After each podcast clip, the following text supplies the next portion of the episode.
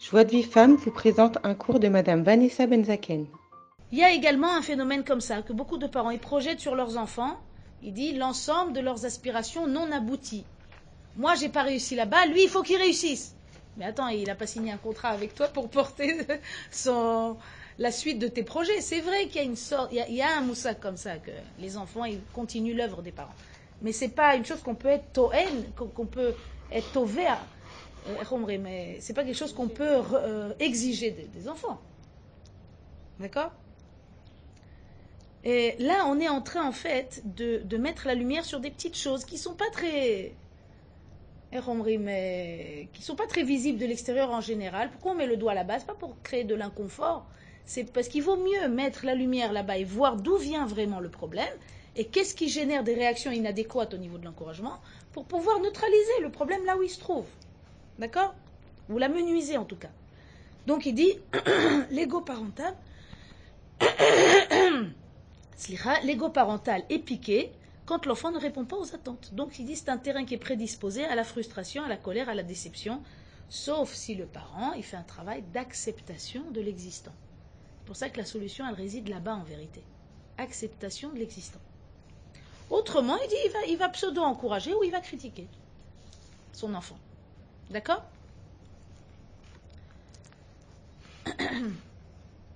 L'acceptation, ça veut dire quoi? On a dit, c'est être capable de voir l'existant sans le minimiser ou le neutraliser. Si par exemple l'existant il est minime, eh ben, il faut le prendre en compte même s'il est minime. C'est quoi minime? Euh, Il faut être capable de renoncer temporairement à certaines exigences. Ah ça c'est plus difficile. Il faut être capable de redescendre de notre standard temporairement pour identifier l'existant là où il est, et donc ça veut dire changer de référentiel. C'est des grandes phrases que je vous donne, mais je vous donner par exemple. On va le voir. En fait, en conclusion, il faut faire la paix entre Ratsui et Matsui, en fait. Il faut faire la paix entre l'existant et le souhaité. Ce qui est un travail, hein, c'est pas évident, pour pouvoir encourager. Maintenant, l'encouragement, quand on va le faire comme il faut avec l'enfant, Baruch Hashem, c'est ce qui va habituer l'enfant à se réjouir de l'existant. On va habituer les enfants, on va les contaminer positivement, qui vont s'habituer à se réjouir de ce qu'il y a. Combien de gens aujourd'hui ne sont pas capables sur eux-mêmes de voir tout ce qu'ils font tous les jours et ils focalisent tout de suite sur ce qu'ils n'ont pas fait? Regardez cette chose-là, c'est incroyable, parce qu'il y a une carence d'encouragement. si l'encouragement n'a pas été assez abondant, le vrai encouragement, je parle, je ne parle pas les succédanés, si l'encouragement véritable n'a pas été assez abondant, l'adulte ne sait pas s'auto-encourager. Donc il va focaliser sur tout ce qu'il n'arrive pas à faire, sur ce qu'il a raté aujourd'hui, sur là où il a trébuché, au lieu de porter son regard sur l'existant, vélismoir baiser, et se réjouir de ça. Aujourd'hui, c'est presque devenu un travail très artificiel de renouer avec ça. Après, ça redevient une seconde nature. Mais ça veut dire au début, il faut réellement ressusciter cette fibre qui est pratiquement atrophiée pratiquement elle est devenue inexistante. Savoir se réjouir de l'existant. Donc quand on encourage l'enfant sur ce qu'il a fait, eh ben on lui donne ça. On lui donne ce réflexe-là de se réjouir de ce qui existe. On l'initie à éprouver de la satisfaction de ce qu'il a fait. Comme il dit, Rav, il dit c'est une invitation à réussir. Cette éducation au sipou qui dit, ça va être pour l'enfant un outil précieux pour sa avodat Hashem pour servir Hachem Bessimcha. Quoi Bessimcha C'est danser dans la rue. on peut danser aussi, pas nous. Hein. Mais ça veut dire, c'est quoi Bessimcha Bessimcha, Bessipouk. Avec satisfaction, avec, avec euh, cœur joyeux, cœur en joie de ce qu'on a fait. De ce qu'on a fait. Ça n'a rien à voir avec l'orgueil, ça n'a strictement rien à voir avec ça. Vous allez voir pourquoi après. Donc pour obtenir de la progression, il faut apprendre à se réjouir de ce qui existe, pour nous-mêmes déjà. Celui qui apprend à être sa mère Bechelko, celui-là, il va être mitkadem, il va progresser. Inversement, l'insatisfait chronique et critique. Alors, quel est l'exemple de ça? On a un exemple euh, dans la Megillah, Esther. Hein, vous connaissez ce monsieur? Oh, si je dois refaire les phrases. Hein. J'ai dit donc, le contraire de ça, c'est l'insatisfait chronique et critique. D'accord? Et l'exemple qu'on a en bonne et due forme de ce prototype, c'est quelqu'un qui est dans la Megillah Tester, qui s'appelle Monsieur Haman. On l'aime pas trop, hein? Qu'est-ce qu'il dit là-bas? Il dit Kolze eineno shoveli. Il est devenu vice-roi. Il a des palais, il a des richesses à n'en plus compter. Il, a obtenu tout ce qu'on peut obtenir. Mais il manque, il y a une tache sur son tableau. Qui ne veut pas se prosterner devant lui. Et qu'est-ce qu'il dit? Regardez, il pourrait dire, ce serait déjà un manquement, mais il pourrait dire, bon, c'est vrai, j'ai beaucoup, j'ai beaucoup. Dommage que celui-là, il pas. Ben, tu te focalises sur 1%, sur une 100% de, choses positives, mais lui, c'est pire encore ce qu'il dit. Il dit, Kolze. Tout ça n'a aucune valeur à mes yeux. Vous entendez ce que je vous dis? Tant que ce Mordechai, il est à la porte là-bas, il ne se prosterne pas. Cette attitude, il dit, elle existe aussi aujourd'hui chez nous, des fois. Des gens, ils ont plein de, choses extraordinaires, mais ils ne sont pas capables de le voir. Ils voient tout de suite, le, regard, il se focalise, une lentille focale, immédiatement sur ce qu'il n'y a pas. Ou alors le mari rentre des courses, il avait 22 articles à acheter, il a acheté 21.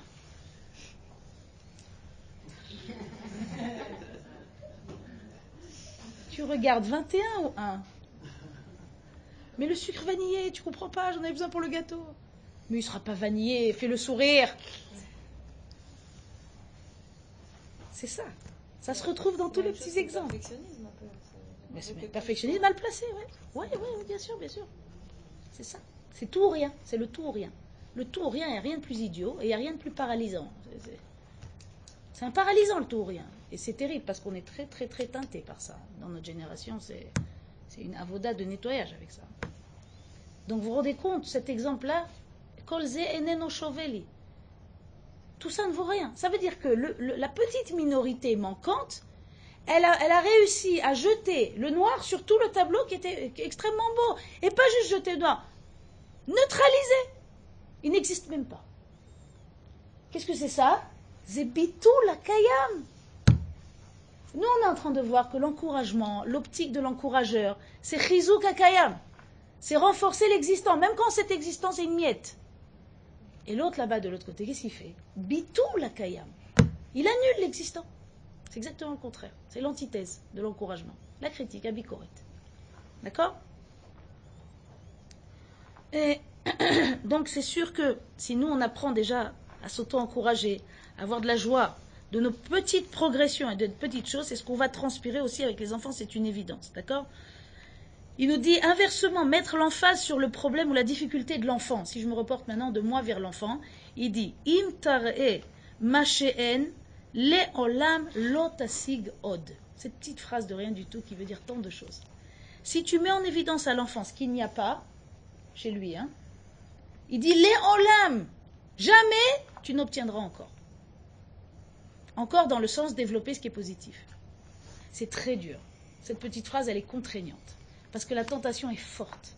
Quand tu vois quelque chose qui ne va pas, la première chose, tu as envie de me dire, qu'il le sache. Mais regardez, moi, cette phrase, elle m'a révolutionné. Ne rêve pas.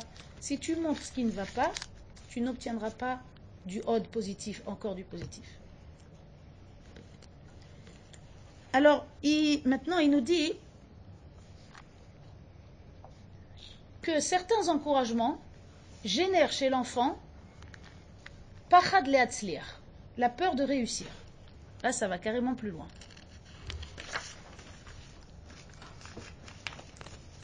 Quand est-ce que ça arrive une chose comme ça? Un enfant qui aurait peur de réussir, qui a peur de réussir? Tout le monde veut réussir.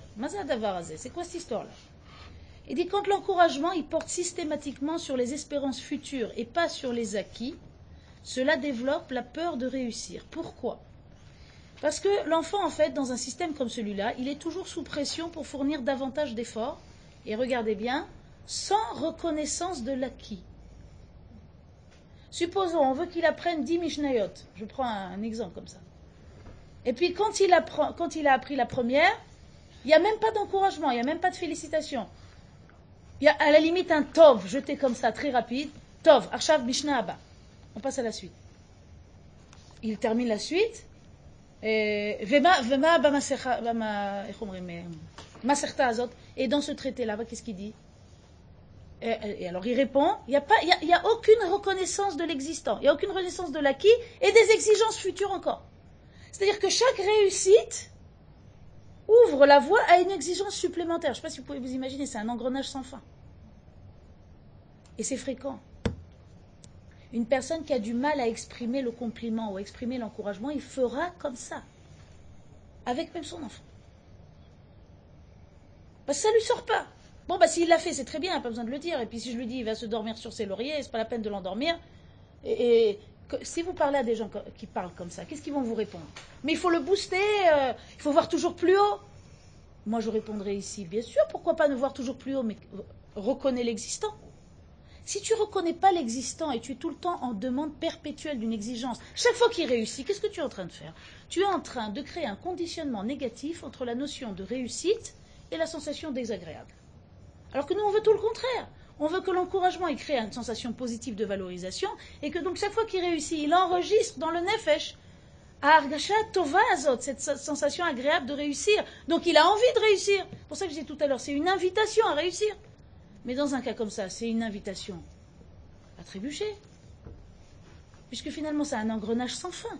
Pourquoi? Parce que finalement, cette rétention de l'encouragement au stade du déjà acquis, et cette demande perpétuelle de fournir davantage sans compensation de gratification, oui, sur ce qui a déjà été fait, l'enfant il le vit comme une mesure manipulatoire et punitive. Il dit Matai gamera onesh dit. Quand va finir ce onesh, cette punition? Donc demander encore et pousser encore, c'est pas pas exclu, mais jamais, jamais sans, compensation de gratification sur ce qu'il a déjà fait. C'est pour ça que je vous dis que l'essentiel de l'encouragement, c'est sur ce qu'il a fait. Pas sur ce qu'on espère qu'il fasse. C'est accessoire, ça. C'est à moquette, c'est pas ça le centre. Et dans un cas comme ça, il nous dit le rave, pour cet enfant-là, la réussite, elle s'éloigne toujours plus loin, puisque finalement, chaque fois qu'il pense l'avoir acquise, on le reporte sur la, phase suivante, d'accord? Et alors, ça ressemble à un mirage il dit Moutavle et Kachel Meatrala, le hébreu. Il dit dans un système comme ça, il vaut mieux échouer dès le début. Moutavle et Kachel Meatrala. Ça ne donne pas envie de réussir dans un système comme ça. On ne goûte jamais à la satisfaction dans un système comme ça. Et il dit התוצאה של חוסר עידוד בבית זה שאף ילד לא מגיע לאחוז קטן ממה שהוא מסוגל. Voilà la vraie réponse.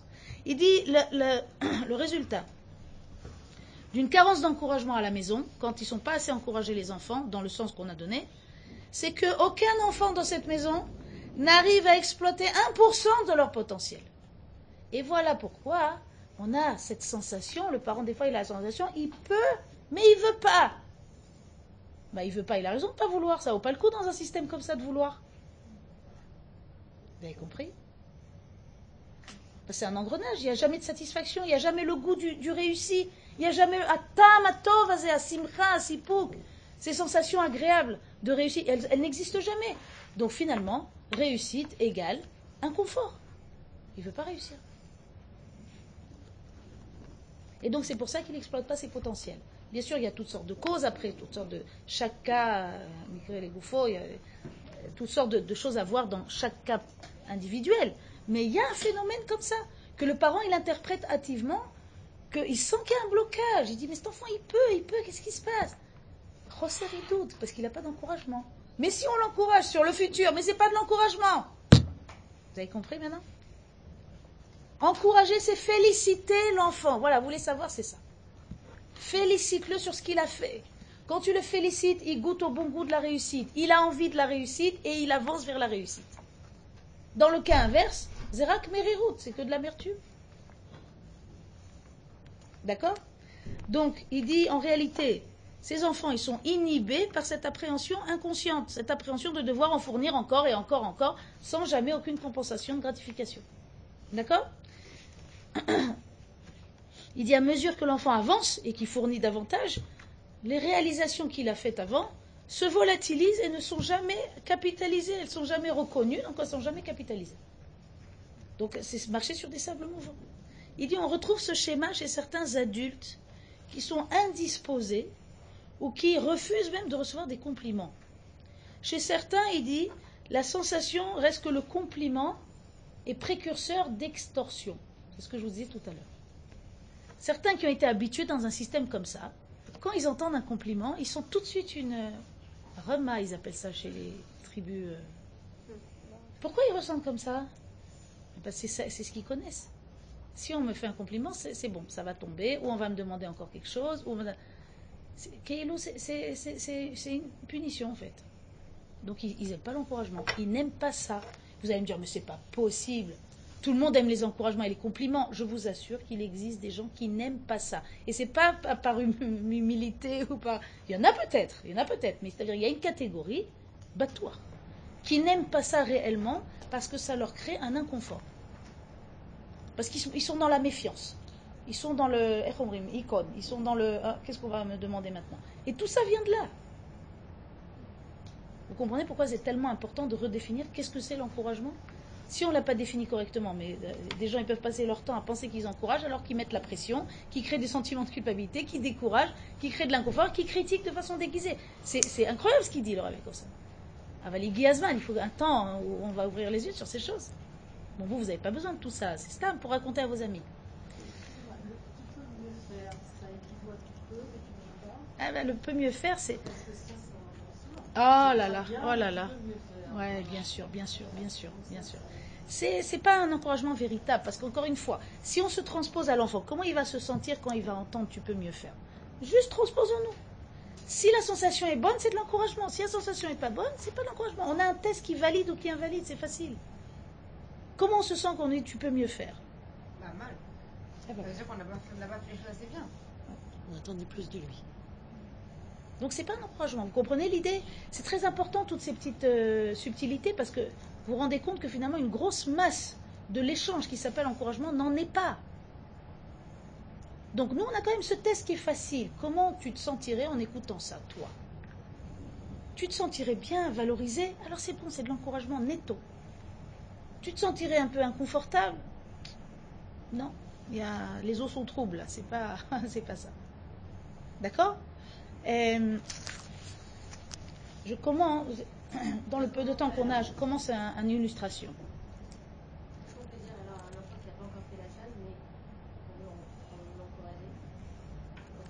Alors on peut, on peut, parce que le problème c'est qu'en français le mot encouragement il est, il est faussé. On peut encourager, vous voyez, mais même moi je le dis, mais c'est motiver, on va dire. On peut motiver un enfant, stimuler, allez, les darben en hébreu.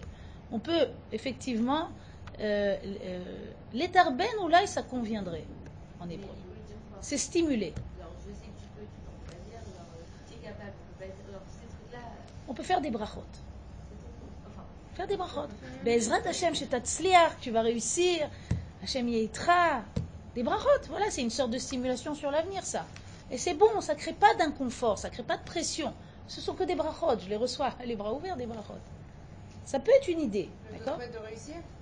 Oui, chez Yebatzlacha, chez Tatzlichi, chez que tu réussisses. Mais que ça soit facile, que tu arrives très facilement, que tu arrives très bien. Voilà, des brachot, c'est une bonne option sur l'avenir, ça. Ça peut être une idée. D'accord?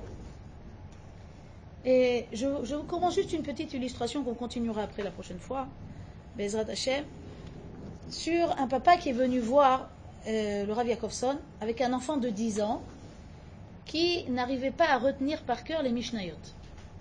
Alors, dans ce cheder où il était cet enfant, depuis un an et demi, ils avaient fait un mifza d'apprendre par cœur les Mishnayot. Et cet enfant de 10 ans, eh ben, il n'y arrivait pas. Et fois Kayam, il n'y a pas de Kayam ici, on dirait. Où il existant, il n'arrive pas. Il retient même pas un mot. Le papa qui était d'un tempérament un peu emporté, pas comme les nôtres, Baruch Hashem, alors euh, il, a, il a décidé d'utiliser les bonnes vieilles méthodes. Terrible, hein? Pour qu'il apprenne par cœur. Et puis, il est venu voir le Rav il est mal tombé, et il lui a dit, il lui a dit, tu sais, euh, j'ai contredit ta thèse. Alors le Rav dit, une thèse Pourquoi j'ai une thèse, moi? J'ai pas de thèse, moi. Il lui dit, non, non, que tu dis, dis doute, qu'il faut encourager, encourager. C'est des techniques modernes, ça, c'est les bonnes vieilles méthodes. Il dit, eh ben, pourquoi tu viens me voir exactement? Il dit, ben, pour te le dire, ah, il a fait sholem, sholem, c'est bon, pas de problème.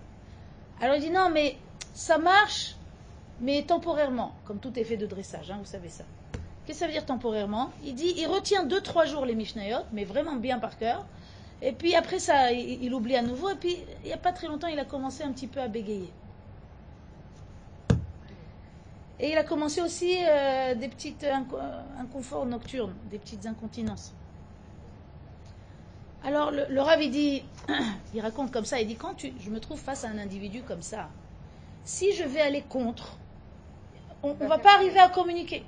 Alors je dis, il dit, j'ai appris avec l'expérience, quand je me trouve avec des personnes comme ça, qui sont bloquées, je vais encore plus loin qu'eux, et comme ça ils se rendent compte de leurs bêtises, et alors putain, ils, ils- font un pas en arrière.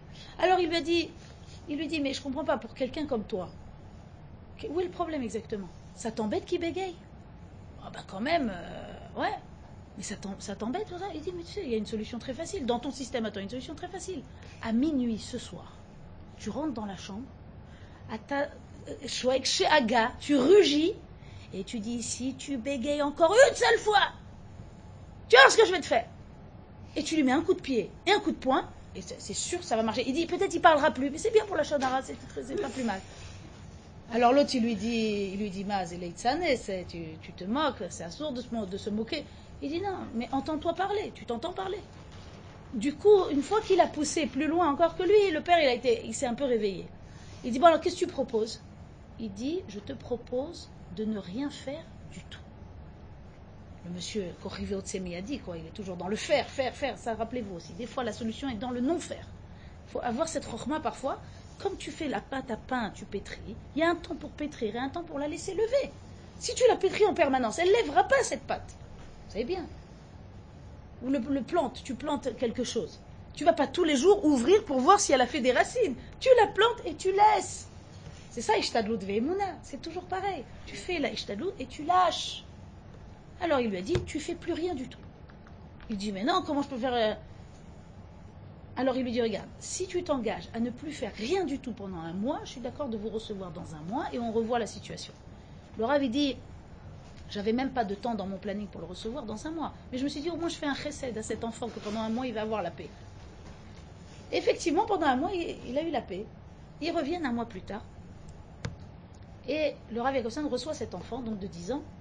Et puis il commence pour ouvrir un peu la conversation. Il lui dit Tiens, regarde, j'ai un train, un, train à monter. Tu veux essayer de le monter? Il dit Ouais. Il monte le train très très rapidement. Le Rav, il lui dit Atayodesh, Tu es vraiment. Tu es vraiment chacham, tu sais, c'est pas, pas évident de monter ce train. Le, le- il dit à Corée à lèvres, ce qui fait mal, c'est que le petit du tac au tac, c'est même pas passé par la case de la réflexion. Du tac au tac, il lui dit Ma putain, maniti pêche. Ma putain, je suis un imbécile. Il dit Tu pêches? Il dit Moi-même, je sais pas monter ce train. Et tu dis, et tu dis que tu pêches? Alors le petit incrédule, il n'entend même pas ce qu'il lui dit. Comment on est arrivé à une chose pareille? Il dit Ça, c'est l'exemple typique de focalisation négative et ses conséquences.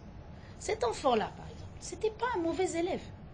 C'était un élève Benoni, il dit Benoni, moyen, convenable, avec des notes convenables. Le seul hic, c'est qu'il n'arrivait pas à retenir par cœur. Ça peut arriver, il y a des enfants qui ont beaucoup de mal à retenir par cœur. Il y en a d'autres pour qui ça coule tout seul. Et parce qu'il y a ce point négatif, à force de mettre l'emphase sur ce point-là, ils ont réussi à lui ternir toute son image de lui-même. Pêche. C'est un exemple concret, si vous voulez, de comment la focalisation négative, elle peut teinter tout le reste de la photo qui était pourtant très jolie. Et l'inverse, vous avez compris, la focalisation négative, un petit point, ce qu'on va voir après, un petit point de rien du tout, tu le relèves, tu le positives, et du, coup, ça, rejaillit une lumière sur toute la photo qui n'est pas encore tout à fait au point. D'accord? Il dit, ça, c'est l'idée du tout ou rien. C'est parfait ou ça ne vaut rien. Ça annule, ça invalide même l'existant. Zebitul akayam. C'est ce qu'on a vu avant avec la politique de Haman, de Kolze et Neno. Cette, euh, ce qu'il appelle, c'est le travers du perfectionnisme, comme, euh, comme vous disiez.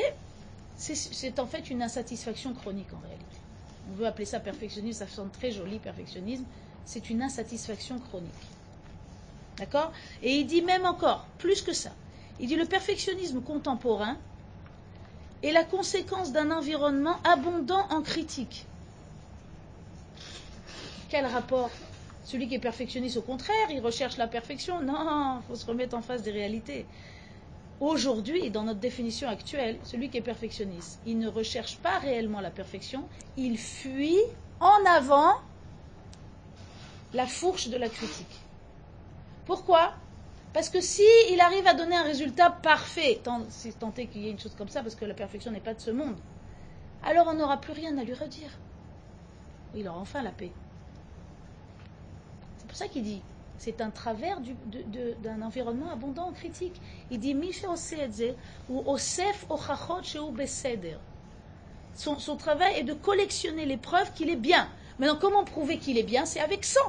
Parce que si tu as 99, on pourra focaliser sur le 1. C'est incroyable.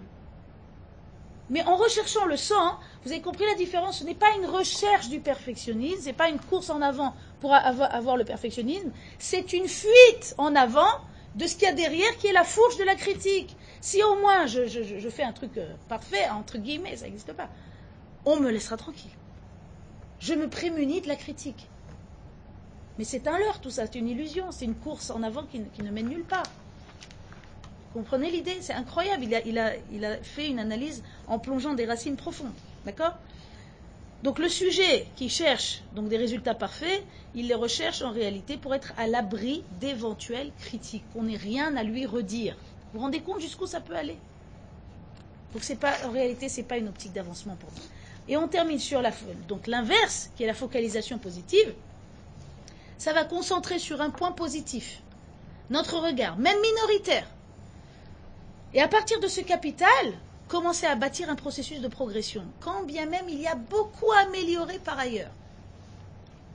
C'est une optique rare aujourd'hui. Les gens, ils voient tout en bloc. Oh, je suis pas comme ça. Regarde ce qu'il y a. Pour certaines, c'est même une chose intéressante que de prendre un papier, de lister ce qu'il y a pour elles-mêmes, chez elles-mêmes. Qu'est-ce que je fais toute la journée Qu'est-ce que je fais tous les jours? Combien de travail j'abats? Vous vous rendez compte tout ce qu'on abat comme travail tous les jours? On n'en a aucun goût de la satisfaction.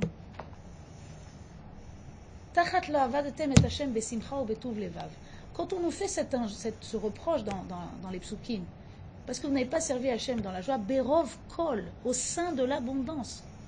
Vous, vous entendez? Berov kol. C'est pas quand tu étais en souffrance, quand tu, Hachem il demande jamais des choses impossibles. Quand on est en problème, est-ce qu'il faut aussi. euh, euh, bien sûr que c'est une mal, mais ça veut dire, on ne te demande pas, la tvia elle n'est pas là-bas. La tvia elle dit Berov au sein de l'abondance, tu fais la tronche. Pourquoi? Tu n'as pas appris à avoir de la satisfaction. La simcha, il dit simcha, c'est sipouk. La joie, c'est la satisfaction. La satisfaction de ce qu'on a fait. Mais si quelqu'un n'est pas éduqué à ça, il ne sait pas faire ça, alors il regarde toujours en avant sur ce qui manque, ce qu'il n'a pas encore fait, et il ne goûte jamais à ce bon goût du sipouk, et donc il ne peut pas être des. Et donc il fait la tête. Comprenez l'idée? Donc cette première chose de focalisation positive, c'est avec nous qu'on va le faire. En premier lieu avec nous. Et après, on va transpirer ça avec les enfants. Faites une petite liste, celle qui a du mal avec ça, qu'elle prenne un papier, qu'elle fasse une petite liste de tout ce qu'elle fait oui dans la journée, tous les jours. Tout ce que oui, elle arrive à abattre dans la journée. Et je vous garantis que vous aurez des surprises positives. De vous dire, waouh, tout ça. Je vais vous donner un petit exemple pour finir, qui était assez drôle. C'est que, il y a quelques Shabbatot, il y a eu un vendredi où, tous les vendredis, vous savez comment on est, hein, occupé, ouais, Freha, ouais, Baruch Hashem pour faire des bons matamim pour Shabbat. Et il y a eu un vendredi où vraiment j'étais particulièrement occupée et fatiguée. Et mon mari a eu cette glorieuse idée de. Il a fait ça en surprise avec les enfants. Il a imprimé un, menu. Il, a demandé aux enfants qu'est-ce qu'elle a préparé en cachette? Et en fonction de ce que j'ai préparé, il a, a fait un joli comme ça, comme dans les beaux restaurants, ouais, avec un, des jolies lettres, et machin, un beau menu. Maintenant, le houmous, par exemple, il a mis euh, caviar de suprême de, de pois chiches, voilà, je sais pas quoi, qui était juste une truc, la trina, le, le, le, sésame, crème de sésame parfumée, est-ce que je sais? Il a fait ça à la française, ouais. Eh bien, quand il a mis sur la table, alors que le soir j'étais fatiguée, on n'est pas habitué, je vous assure. Même moi, je sais toutes ces choses et tout ça, et je dois me retravailler à chaque fois pour me reconnecter, à avoir de la satisfaction de ce qu'on a fait. On n'est pas habitué à ça, ce qu'on fait, mais c'est normal. C'est chaval, c'est une déperdition. J'ai fait tout ça, bon, c'est ok, c'est accord. Aval, quand il m'a mis ça sur la table et que j'ai vu imprimé sur le papier, je me suis dit, eh, pas mal quand même, hein, tout ça. Je ne pensais pas avoir fait tout ça, moi. Je lui ai dit, tu m'as mis de la simcha. Toda. Pourquoi? Parce que le voir sur le papier, c'était un contexte différent. C'est pas dans ma gestion habituelle de tous les jours où je me gère moi et moi. Là, c'était autre chose, c'était quelque chose d'extérieur, de différent. Je vois sur le papier, tout d'un coup, je me dis, mais c'est quand même pas mal de choses. C'est pas de l'orgueil. L'ismoir, avoir de la joie et de la satisfaction de ce qu'on a fait. Et pour le futur, c'est pour ça qu'il faut le marquer. Je dis, moi, ça m'a. Maintenant, ça fait un ou deux qu'il n'a pas fait. J'ai dit, où est le menu Il dit, je vais te le refaire. Je te refaire. D'accord? Je, vous dis cette petite, cette petite boutade parce que BMS, je l'ai vu de mes yeux à quel point on ne se rend pas compte de tout ce qu'on fait. Et c'est pas c'est pas de l'autocomplaisance, c'est nécessaire, c'est de la nourriture affective, nafshit, c'est de la nourriture, l'encouragement. Et si tu ne l'as pas, si on ne te le donne pas, ben prodigue-le toi à toi. Et le prodiguant, tu vas générer chez toi du ta'am, du goût dans ce que tu fais, de la simcha, du sipouk, et alors ton exemple après il va rejaillir, il va illuminer toute la maison de, de cette simcha. Bezrat Hashem. Voilà, c'est la première partie analytique.